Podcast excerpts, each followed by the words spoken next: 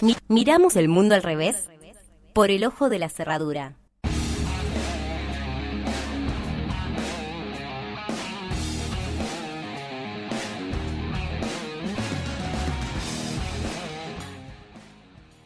Este fin de semana, puntualmente el domingo, más que asado, tuvimos tremenda ensalada.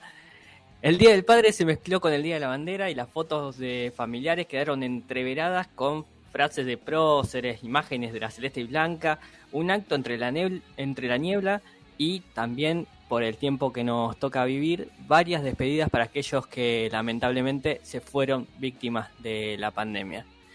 El clima fue ese, ambiguo, algo raro me animaría a decir. Pero mentiría si agarro y le adjudico esa ambigüedad únicamente al domingo pasado. Y digo que es propia de esa coincidencia de dos fechas. No, esa ensalada está servida también en varias mesas. Y quiero que hoy nos sentemos puntualmente en una.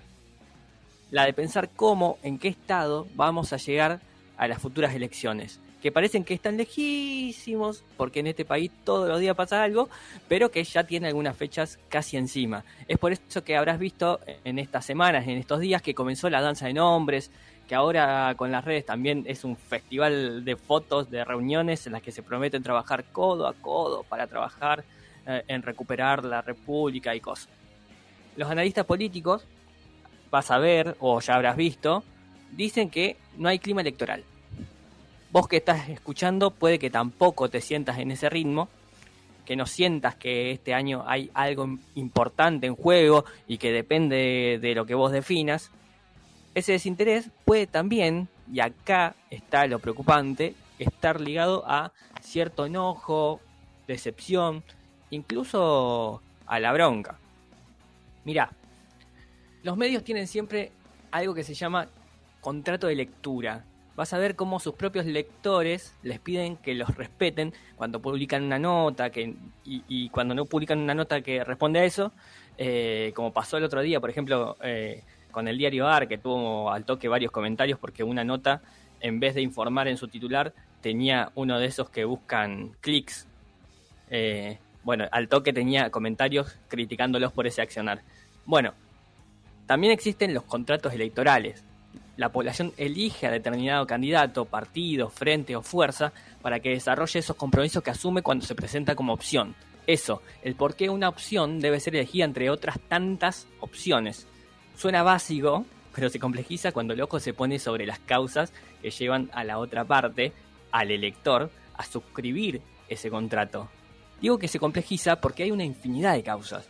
Puede ser el momento económico que se atraviesa, puede ser la pertenencia a un sector favorecido o perjudicado, la especulación, puede ser un montón de cosas. Pero siempre está presente el gancho de la confianza depositada.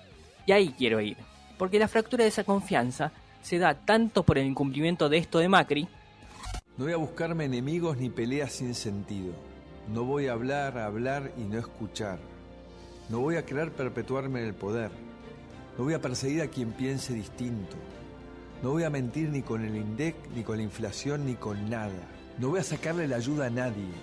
No voy a cambiar las cosas que sí se hicieron bien. Y lo más importante es que no te voy a dejar solo a vos ni a ninguno de los argentinos. Porque la única manera de hacer el país que queremos es todos juntos. Se da por eso que decía Macri, pero también se da por el incumplimiento de esto otro que escuchamos de Alberto. ¿Y qué hay que hacer ahora en nuestro país? Volver a aprender la economía, cuidar el trabajo, cuidar el salario y estar al lado de los argentinos. Dos spots de campaña. En distintos momentos tienen cuatro años de diferencia entre uno y otro. Bueno, los salarios van atravesando en este 2021 su cuarto año consecutivo de deterioro. Su cuarto año consecutivo de deterioro.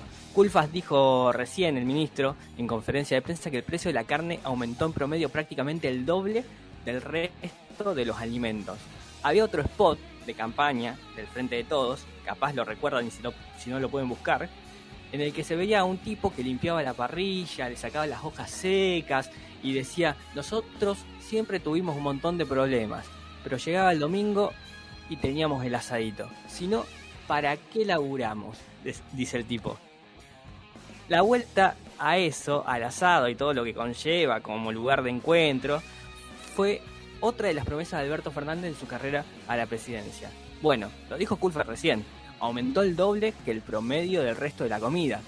Algo que van a intentar subsanar con un paquete de medidas que van a oficializar en las próximas horas en el boletín oficial y demás. Pero ya pasó tiempo desde la asunción de, Alberto Fernández al frente de la presidencia. Más allá de ese bolsillo que no para de vaciarse, vuelvo a lo anterior, a la confianza dilapidada que significa. Porque la bronca de la que hablábamos antes, veo que puede traducirse en al menos dos caminos más o menos claros. El primero es que esa decepción por los dirigentes tradicionales se traslade a figuras tipo outsider, asociadas a mensajes facilistas que no por ser gritados eh, significan que sean verdad. Caso Milei, Esper, Gilotti, acá si se quiere, un escalón más abajo. El segundo camino, que puede aparecer el más riesgoso, es que la falta de clima electoral se traduzca a falta de voluntad eleccionaria. En criollo, que vuelva el que se vayan todos. Los oficialismos están confiados en que el avance de los operativos de vacunación va a ser, van a ser suficientes para asegurarse el respaldo de, los votantes. Por más encuestas que paguen, eso recién puede llegar a confirmarlo eh, las urnas. Algunas que pagan, algunas encuestas que pagan, incluso le dan deterioro de su imagen tiene que ver con la sobrerepresentación de algunos temas en el debate público, pero también con la disociación entre lo que pasa entre los dirigentes y lo que sucede en la calle. Y bueno, en una de esas, en una de esas, hasta por eso fue tan discreto el, acto del Día de la Bandera. Recorrer a fondo a Belgrano los expone. Por más que algunos quieran usurparlo para llevar agua para su molino, vale recordar que estuvimos un año respirando humo de la quema de los batizales y nadie rompió la quietud protocolar. Nadie. El presidente no vino a Rosario para el acto y me animo a decir que estuvo bien. No vaya a ser cosa que Belgrano se haya enterado de que anda diciendo en televisión que los que pagaron el aporte de las grandes fortunas merecen un monumento.